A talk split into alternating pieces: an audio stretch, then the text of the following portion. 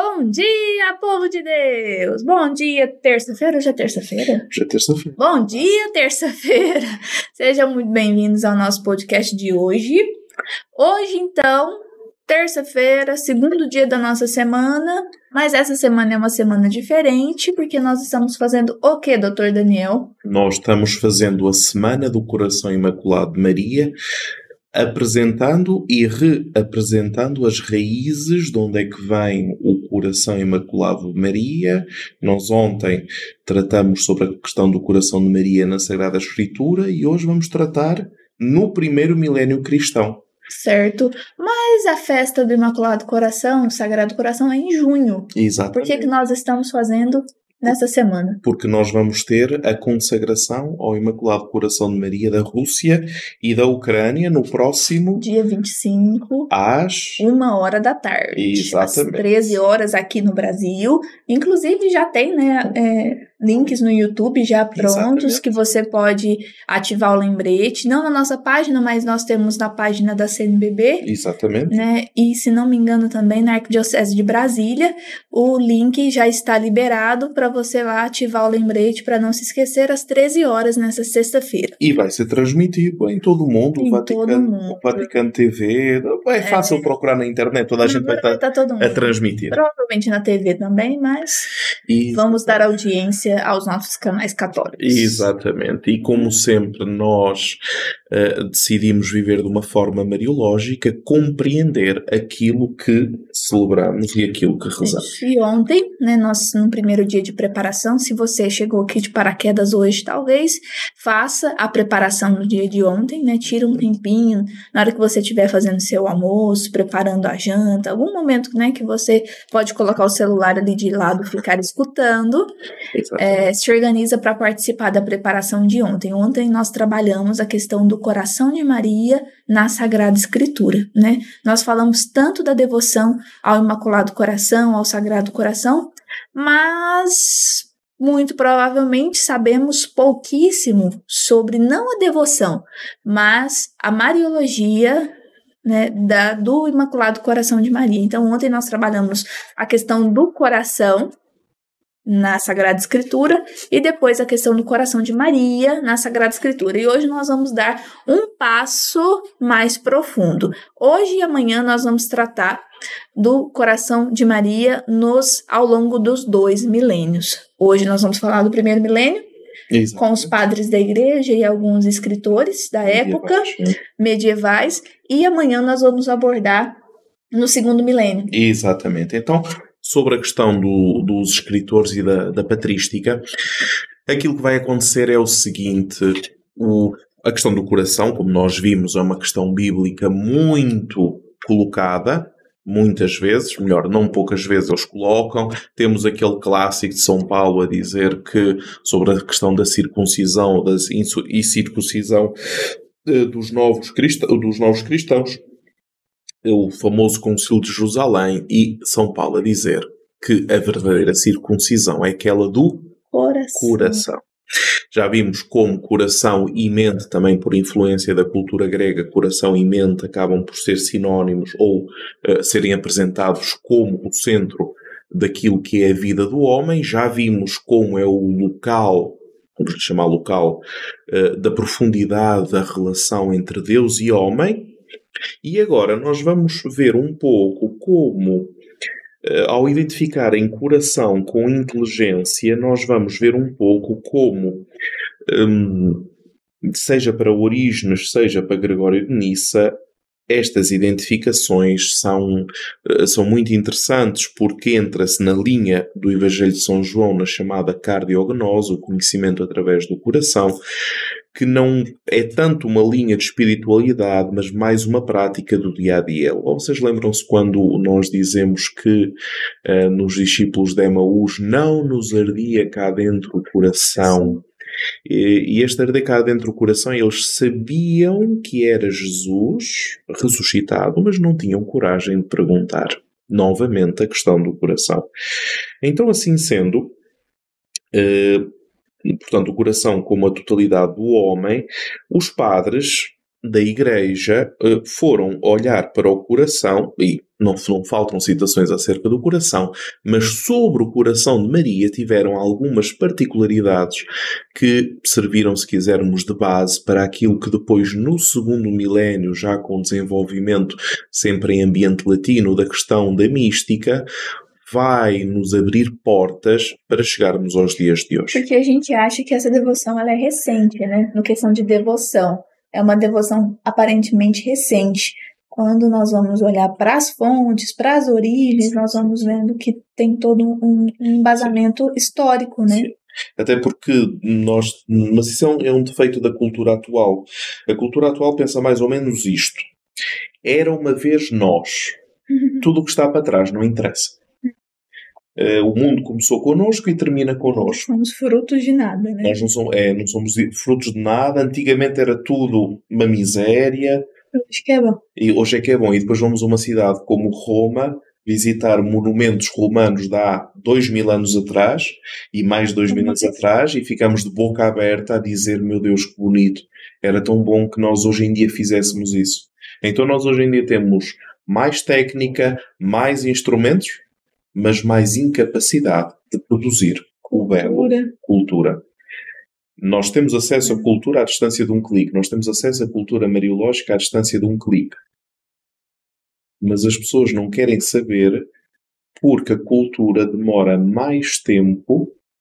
Dá trabalho. Dá trabalho, é preciso constância, por isso é que apenas algumas pessoas acedem a ela. Mas nós estamos aqui a fazendo cultura mariológica com os cultores de mariologia. Então, assim sendo, vamos pegar numa afirmação de Gregório, Gregório de Nissa, quando afirma, uh, homilia 2, Maria guardava todas estas palavras meditando-as em seu coração. Já vimos ontem, uh, no final do nosso texto, em Lucas 2, uh, eh, em Lucas 2, 17, desculpa, em Lucas 2, 19, como se fosse o vaso e o receptáculo de todos os mistérios. Ora, aqui temos uma afirmação de impressionante valor, porque ontem eu notei depois no site também alguém comentou sobre a questão da contemplação, etc. Reparem, nós dizemos que Maria é o Nexus Mysteriorum, ou seja, a encruzilhada onde todos os mistérios da fé se cruzam.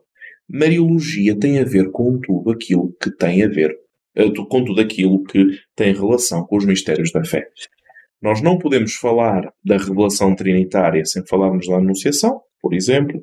Nós não podemos falar da Eucaristia sem falarmos da Encarnação, por exemplo. Nós não podemos falar da salvação sem falarmos da Assunção, por exemplo. Estão a entender? Então, quando nós rezamos o Credo, quando nós celebramos os mistérios da fé, o que é que nós temos?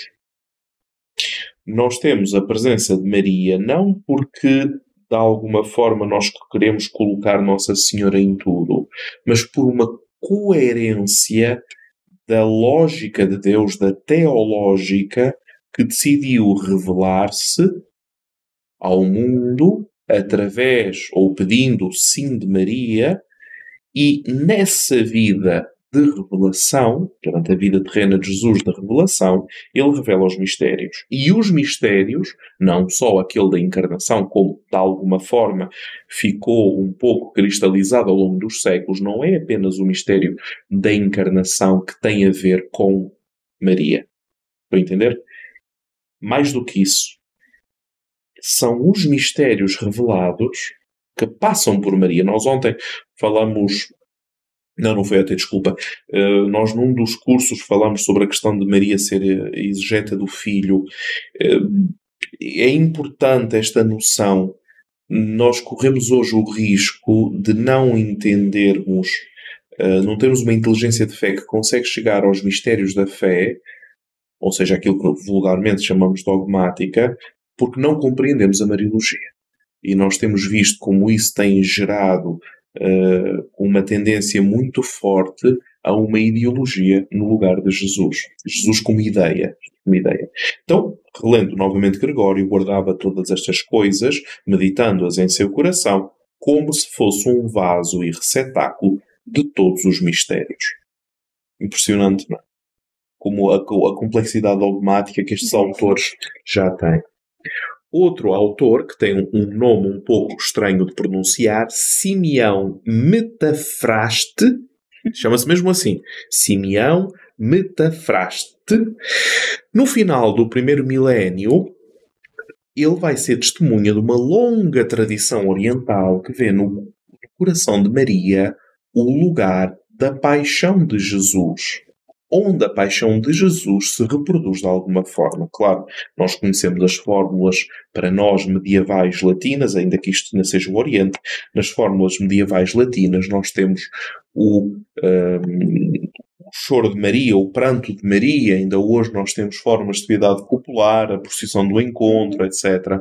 Ora, o Gregório de Nissa terá iniciado, é uma suposição, depois as sagradas representações na Idade Medieval vão tratar disso, o chamado Planctus, ora, nós conhecemos Planctus como choro, é? ou pranto, é? o pranto perante aquele que morreu, o pranto de Maria. Um, não é tão recente assim, tendo em consideração, por exemplo, uh, Melitão de Sardes, no, que escreve o Peripasca, acerca da Páscoa, a mais antiga homilia pascal que nós temos no, do cristianismo, em que a determinada altura, é muito teatral, uh, Jesus desce Uh, no Sábado Santo aos infernos, à mansão dos mortos, e Maria diz: Meu filho, leva-me contigo. E Jesus responde: Para onde eu vou, tu não podes vir, etc. Uh, sobre isto também eu gostava de dizer uma, uma frase que me ficou impressa há tantos anos atrás do Fundo Baltasar, quando ele diz que a Igreja nasce da cristalização das lágrimas de Maria junto à cruz. A, a Igreja nasce da cristalização de Maria da cristalização das lágrimas de Maria junto à cruz. Então, Simeão metafraste vai dizer enquanto o seu lado estava dilacerado, falando da paixão de Jesus, no mesmo momento também foi perfurado o meu coração, o meu coração, o coração de Maria. É a chamada compaixão. Ora, a compasse ou sofrer com uh, associa Maria aos sofrimentos da cruz. Ora, é a cordeira. Nós já aqui falamos recentemente da questão da cordeira, não é? Da bela cordeira. Então, o cordeiro imolado e a cordeira que participa de uma forma, de uma forma uh, particular, única, singular e irrepetível no único sacrifício de Cristo. Claro que esta forma de alguma, esta forma, ou esta Mariologia de, de alguma forma hum, fez escola, durou uns séculos, até mesmo mais de um milénio, eh, e nos, nas últimas décadas tem sido muito colocada de lado, eh, porque nós ainda temos muito que andar, muito que, que, pensar na questão da, da cruz de Jesus. Isto é, eh, a determinada altura produz-se aqui o, o, coração das sete dores de Maria e por aí adiante. A determinada altura produz-se aqui, hum, quanto mais Maria sofre junto à cruz, mais nós somos salvos. Vamos dizer assim, produziu-se este imaginário coletivo onde ao sofrimento de Maria corresponde a salvação. Então, quanto mais sofrimento, mais salvação. Então, começamos a entrar com os flagelantes, com as promessas cruentas, etc a necessidade do silício, é tudo dentro deste, desta linha que, que vai. Claro que hum, para, os, para os dias de hoje nós olhamos para Maria junto à cruz não tanto como aquela que sofre amargamente todas as dores do filho e por aí adiante, uh, portanto as sete dores de Maria que acabaram por uh, aos poucos vão-se acabando por eclipsar, para nascer uma outra vertente que a gente chama-lhe de empenho missionário de maternidade filial de Maria como mãe da Igreja. Para não cairmos num pietismo, chama-se mesmo assim a palavra, num pietismo onde é a medida do sofrimento que corresponde à santidade. Quanto mais sofrido, mais santo. Para os dias de hoje, para o terceiro milénio, nós menos do âmbito católico, nós consideramos isto formas deturpadas da revelação de Cristo. Sim. Mas isso não chega para nós, né? Essas informações acabam que não chegam para nós, porque quando a gente. É... Quantas vezes a gente escuta a questão das vítimas, né? A questão das vítimas. É... Até a questão mesmo da devoção do Imaculado Coração, não sei como é lá para a Europa, acho que é bem menos do que aqui, né? Mas é, existe uma diferença entre assumir as dores, aceitar as dores e o sofrimento por amor de Deus com esperança, do que acreditar que aquilo ali é, me fará mais santa do que aquele que passa menos coisas, né?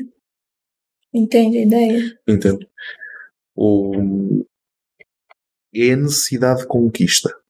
É. É a necessidade de conquista. E como, diz, como disse Walter Casper. Mais méritos, né? Cheguei, cheguei a dizer que estive, já estive com o Walter Casper. Sim. Lá em Roma. Um, como diz o Walter Casper, a esperança não se conquista. Hum. A esperança não se conquista. A esperança é uma, é uma dádiva que Deus nos dá dentro de uma sua lógica que desafia a nossa lógica. Mas bem. Depois vamos para os padres latinos, vamos para Ambrósio de Milão, que, falando às virgens consagradas, ele convida a imitar o coração de Maria. Ela era virgem e humilde de coração, e o que Maria fez, você também deve fazer em seu coração. E aqui é interessante que nós já estamos uh, a entrar dentro de um perfil da exaltação da Virgindade de Maria, mas também numa identificação, uh, na altura chamava-se imitação, a imitatio, hoje provavelmente uma identificação, somos convidados a identificarmos-nos com o coração de Maria, e é um coração virgem porque expropriado em direção à vontade de Deus e humilde porque era um coração capaz de ouvir e capaz de fazer a vontade de Deus mesmo não compreendendo. Ora, é um dom de Deus não compreendermos onde é que a vontade de Deus nos leva. Pensem comigo. Se nós soubéssemos à nossa nascença, o dia em que nós íamos morrer, tudo aquilo que nós íamos passar na vida para levar a vida para a frente, o que é que nós faríamos? voltaríamos para dentro da barriga da nossa mãe, felizes e contentes. É ou não é, Zé? Faria diferente. Ou faria diferente. Ou faria diferente. Exatamente. Então, reparem que o abandonarmos-nos é uma palavra que hoje não está muito em voga. Uh, traz um pouco de temor. Eu abandonar-me significa que eu coloco-me nas mãos de outro, é? que eu perco a autonomia. É verdade, mas é um conceito mariológico muito forte que eu nunca encontrei uma palavra melhor para abandonar-se. Porque reparem, quem é que tem autoridade para, para decidir e dirigir o, a vida do homem, a vida de cada um de nós? O Criador, porque nós somos criaturas. Uma questão de lógica, não é? de teológica. Então, Maria abandona-se a uma proposta, ainda que faça perguntas, mas Maria abandona-se. E o facto dela se abandonar leva a um extremo, cruz, certamente, por um lado, mas por outro lado, se Deus é fiel às, su às suas promessas, este abandonar-se contínuo como exercício, como ato de confiança, este confiar-se a, com Deus só pode dar certo. Se vocês que sois maus se o vosso filho vos pedir um pão, não lhe dais uma serpente. Agora imaginem o Pai do céu. Depois vamos para Santo Agostinho, sucessor e discípulo de Santo Ambrósio, que vai dizer, comentando Lucas 8, 19, 21. E foram ter com ele sua mãe e seus irmãos, e não podiam aproximar-se dele por causa da multidão. E foi-lhe dito: Estão lá fora tua mãe e teus irmãos, que querem ver-te. Mas, respondendo ele, disse-lhes: Minha mãe e meus irmãos são aqueles que ouvem a palavra de Deus e a executam. Afirmam que. Então, Agostinho vai, vai afirmar Sim. que, perante esta passagem, se Maria foi bem-aventurada por ter concebido o corpo de Cristo, foi mais bem-aventurada por ter aceitado a fé em Cristo. Reparem, é a fé. O que é fé? Resposta de Deus, resposta do homem.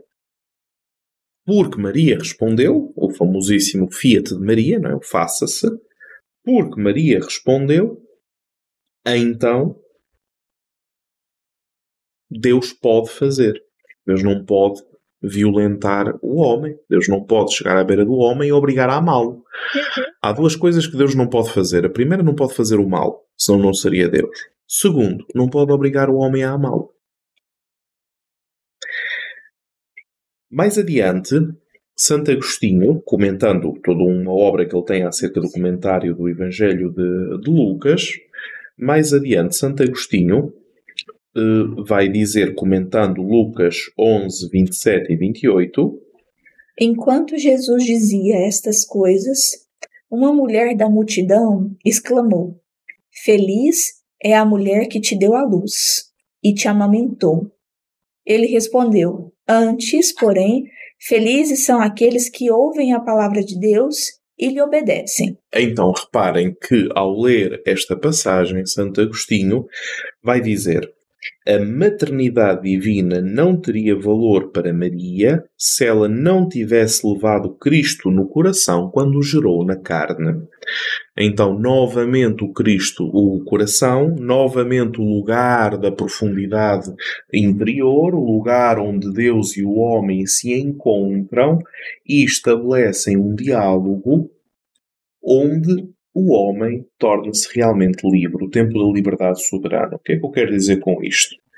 E os padres da Igreja perceberam perfeitamente no primeiro milénio. Reparem, nós somos condicionados. É verdade. Nós somos condicionados pelo local, a cultura, eh, as pessoas que estão à nossa volta, a língua, os pensamentos, tantas coisas que nos condicionam.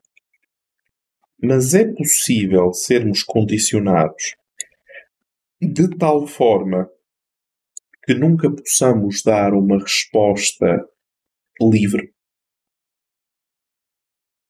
Esta pergunta parece inocente, a filosofia tem-na colocado ao longo dos séculos. Nós somos condicionados, nós respondemos a estímulos, então o homem forma uma matemática. E o vislumbre do poder da técnica levou a isto. O homem, se for colocado, pensem no behaviorismo do Watson, o homem, se for colocado numa determinada situação com condições completamente controladas, tanto pode ser um criminoso como pode ser um médico, de acordo com as condições que lhe forem sugeridas. Influencia claramente. A única coisa que eles não conseguiram comprovar, agora como bióloga, né, Uhum. é a questão da sexualidade. Hum, Colocar é, você é homem, né, Uhum. nasceu homem biologicamente, e você vai ser tratado como mulher dentro de uma casa do lado do seu irmão gêmeo, certo? que também é homem, vai ser tratado como homem. Uhum. Você vai, eles vão te colocar um vestido, Certo. te tratar como menina, Uhum. e você não vai conseguir responder com formas femininas. né? Tem um caso, inclusive, é, de dois irmãos gêmeos, né, que aconteceu isso, só que eles separaram os dois, e o final da história é trágica. A criança, né, que foi encaminhada para ser feminina desde sempre, mas que era menina, acabou suicidando, porque nunca se encontrou. Então, a gente se, né, a gente se adapta muito bem, mas menos na questão da sexualidade, que é o que nós somos mesmo. e menos também na questão da, na questão da fé.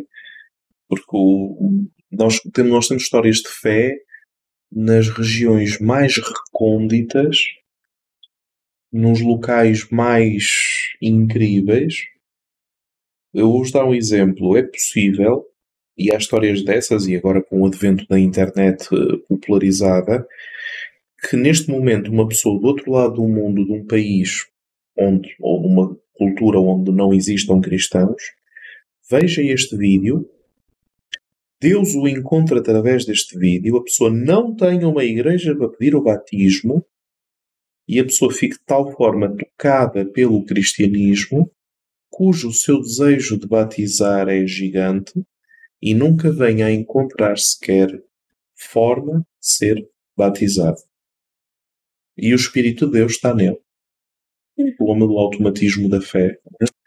Então reparem, isto voltando, o, se não existe, do ponto de vista do coração, que é o nosso tema, se não existe um local onde nós realmente possamos ser livres e dar uma, uma resposta livre e responsável àquilo que Deus nos propõe, então o nosso coração não existe. E o nosso coração não é apenas o local de sentimentos, biblicamente falando, teologicamente falando, não é apenas o local de determinados sentimentos ou de determinados pensamentos. É o local da liberdade soberana, ou seja, onde não somos condicionados a partir de nada e onde realmente e efetivamente nós optamos, nós decidimos, mesmo que o mundo lá fora, tudo à volta de nós, seja adverso à nossa escolha. E as, as situações sucedem-se nesse, nesse aspecto. Ora, o tema agostiniano da concepção de Cristo pelo coração e pela fé, né? o corda e o fide, é posteriormente retomado por autores como Ruperto de Deutz, eh, famosíssimo pelo seu comentário a Cântico dos Cânticos, Hugo de São Vítor e São Boaventura. São Boaventura, por sua vez, vai deixar no seu comentário ao Evangelho de Lucas, vai deixar esta citação. Desde então, Maria concebeu a palavra da fé em seu coração, em seu ventre concebeu o Filho de Deus. Novamente a questão do coração, novamente a questão da resposta de fé, novamente a questão da encarnação. Vai ser um filão que, que vai acompanhar todo, todo o primeiro milénio. Ora, então nós podemos dizer que quando nós afirmamos que a bem-aventurada Virgem Maria, nós dizemos, não é? Bem-aventurada Virgem Maria, depois no primeiro milénio vai se repetir e no segundo também. O que é que nós começamos a entender? É que todos os homens aspiram à felicidade e que e a todos Deus promete a felicidade eterna. Jesus, no Sermão das Montanhas, vai utilizar também os tais puros de coração, vai utilizar a questão do, do coração, a questão da pureza, vai utilizar os pobres, os aflitos, os perseguidos. Os primeiros fiéis das primeiras comunidades cristãs vão reconhecer nas bem-aventuranças o Messias como se fossem os novos dez mandamentos a tal ponto que Orígenes vai fazer a seguinte afirmação: Jesus, em todas as bem-aventuranças que ele anunciou no Evangelho, confirmou-as com o seu exemplo. Ensinou-as e provou isso com o seu exemplo. Ele disse: Bem-aventurados os mansos, e a isso acrescenta algo pessoal. Aprendei de mim que sou manso. Bem-aventurados os pacíficos, e quem é tão pacífico quanto o meu Senhor Jesus, que é a nossa paz, que faz cessar o ódio e a destruição em sua carne. Bem-aventurados os que sofrem perseguição por causa de justiça, ninguém sofreu perseguição por justiça como o Senhor Jesus. Então, pensem comigo. Jesus ensina a vida plena. Maria é a primeira discípula de Jesus. O coração de Maria, com, todos as, uh, com tudo aquilo que corresponde a dizer a palavra coração que já vimos até agora, é o coração que mais perfeitamente se conforma àquilo que Jesus disse, fez e foi. Então, assim sendo, falar do coração de Maria não é falar do espaço dos bons sentimentos. Falar do coração de Maria é falar da fundamental, única resposta de fé ao qual todos nós somos chamados. Claro que alguém diria aqueles que não conheceram a fé. Aqueles que não conheceram a fé adormecerão para a eternidade, estarão face a face diante de Deus e face a face diante de Deus, no seu tempo da liberdade soberana, deverão decidir. Porquê? Porque nisto corresponde a vida eterna acreditar em Deus Pai, no Filho que Ele enviou, no Espírito Santo, isto é, a vida trinitária. É esta vida trinitária de que estamos a falar quando nós falamos do coração imaculado de Maria. Mas, no segundo milénio, se o primeiro milénio foi dedicado à Assunção de Maria, o segundo milénio vai ser, e vamos ver isso amanhã, sobre a questão da Assunção de Maria. E então aí vamos ter pano para mangas como a gente diz em Portugal. Eu gostaria hoje de terminar com uma oração da liturgia bizantina que fala também do coração de Maria. Salve, fonte de fluxos imortais. Salve castiçal de luz sempre aceso. Salve raiz incorrupta de prazer indescritível. Salve indescritível porta de luz que nunca termina. Salve terra que nutre os corações dos fiéis. Salve mesmo que nos afundemos nas multidões de inimigos. Salve tu fazes o mundo feliz com teu parto.